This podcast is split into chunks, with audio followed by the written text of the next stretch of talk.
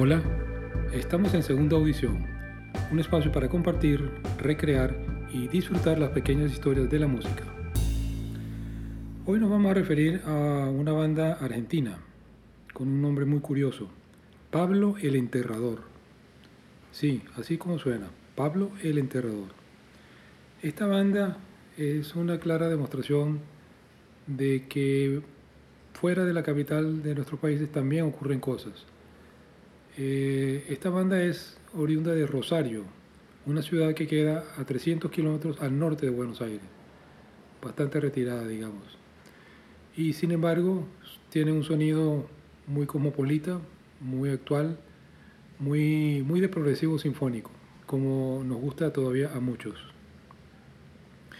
Eh, no tiene muchos discos en su haber, pero lo que tiene compensa en calidad, sapiencia, gusto y, ese no sé qué que hace que las cosas salgan bien, que hace que en este caso la grabación, las melodías, el canto, las voces, los instrumentos, todo se combina de una manera casi perfecta para darnos y, y, disfrutar nosotros todos de un buen rock progresivo actual.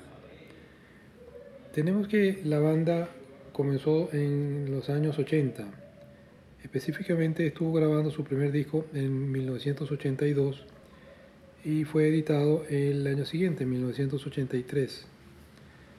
Eh, vale la pena acotar que el sello argentino, abocado a rescatar joyas del pasado y no tan pasado, eh, el sello les decía Viajero Inmóvil, ha puesto sus buenos oficios para recrear y reeditar y remasterizar el catálogo de Pablo el Enterrador.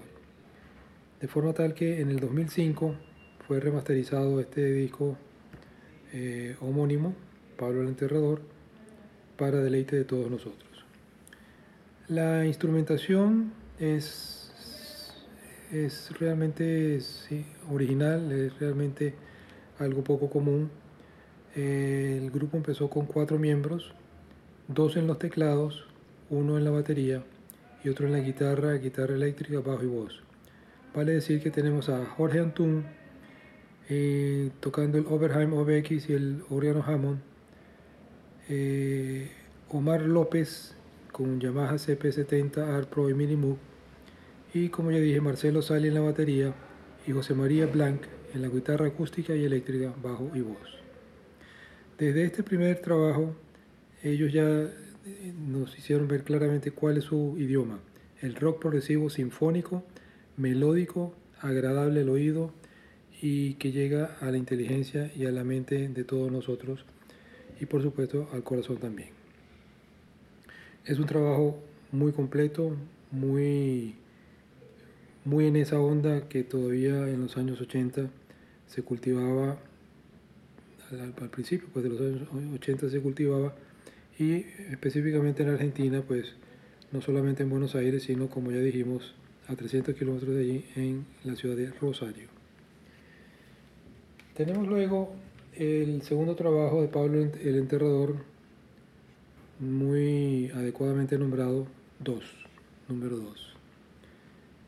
Eh, el, el line-up es básicamente el mismo, Jorge Antún, el turco Antún, José María Blanc, Marcelo Sale y Omar López. La misma instrumentación, eh, siendo que este disco está producido entre el año 1997 y 1998, poco más de 10 años después del primer trabajo.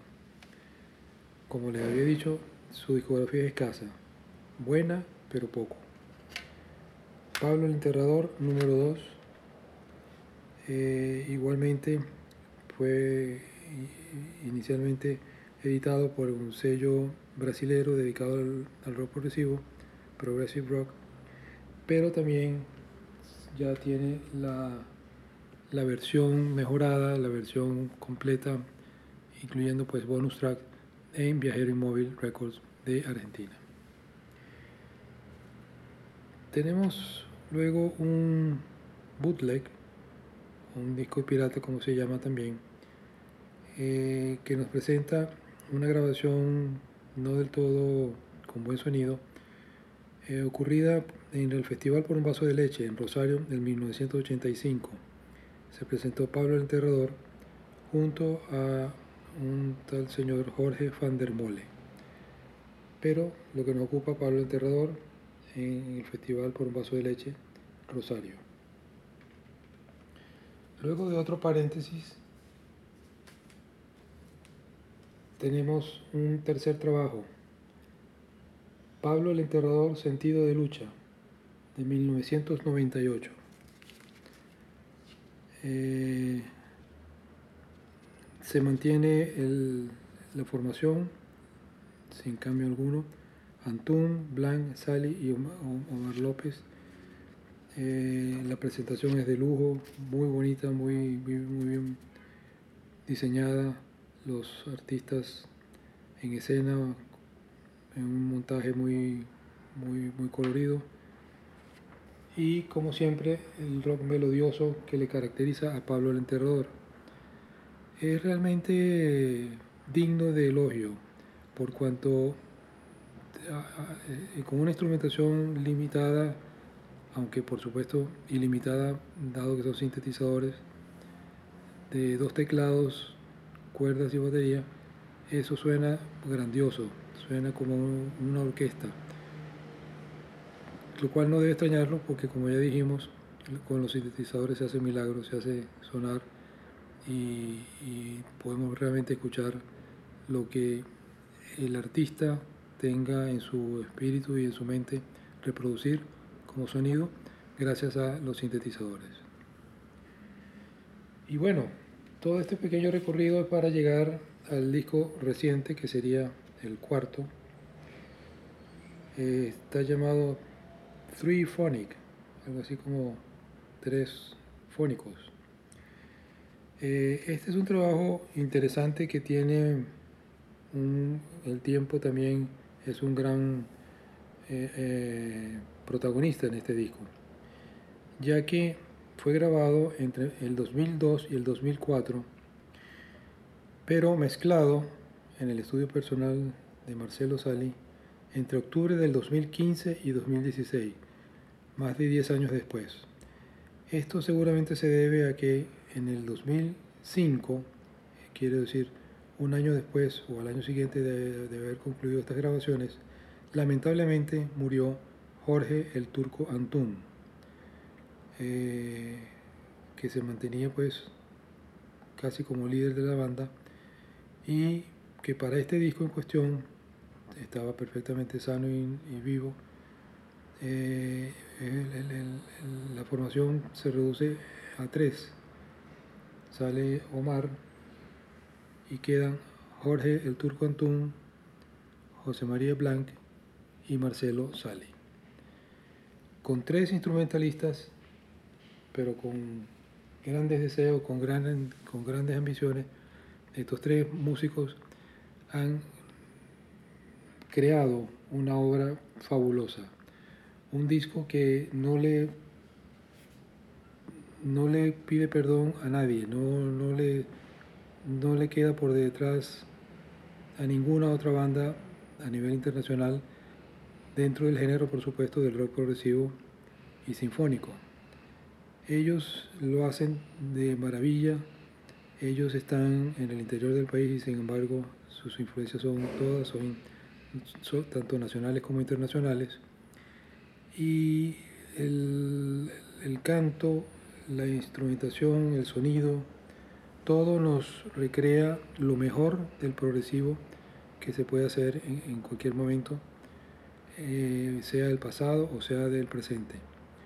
En este caso es prácticamente un pasado y presente también ya que la grabación originalmente fue entre el 2002 y 2004, como dijimos.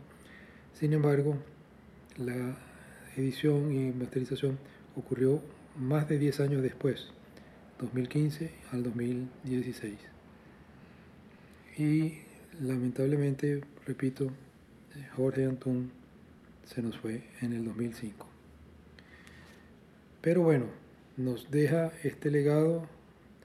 No sabemos si la banda continúa, hemos escuchado, hemos leído en alguna parte que se va a lanzar al ruedo nuevamente con otra formación, pero ah, independientemente de que eso ocurra o no, tenemos un legado grandioso, cuatro discos fabulosos, eh, un sonido personalmente opino que de lo mejor y unas ediciones en el sello argentino Viajero Inmóvil inmejorables también en cuanto a su presentación, el detalle, la impresión de, la carátula, del arte, todo, la presentación de las letras, todo conjuga para que este trabajo sea algo fuera de serie, algo digno de cualquier colección de rock, por supuesto de rock progresivo, pero digna de cualquier colección de buena música y de rock en general.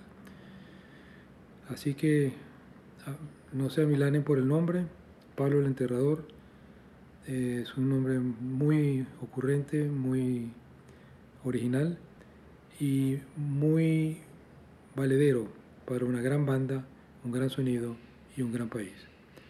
Les habló Ernesto Caldera reportándoles nuevamente desde Argentina lo que ocurrió con y ocurre aún con Pablo el Enterrador.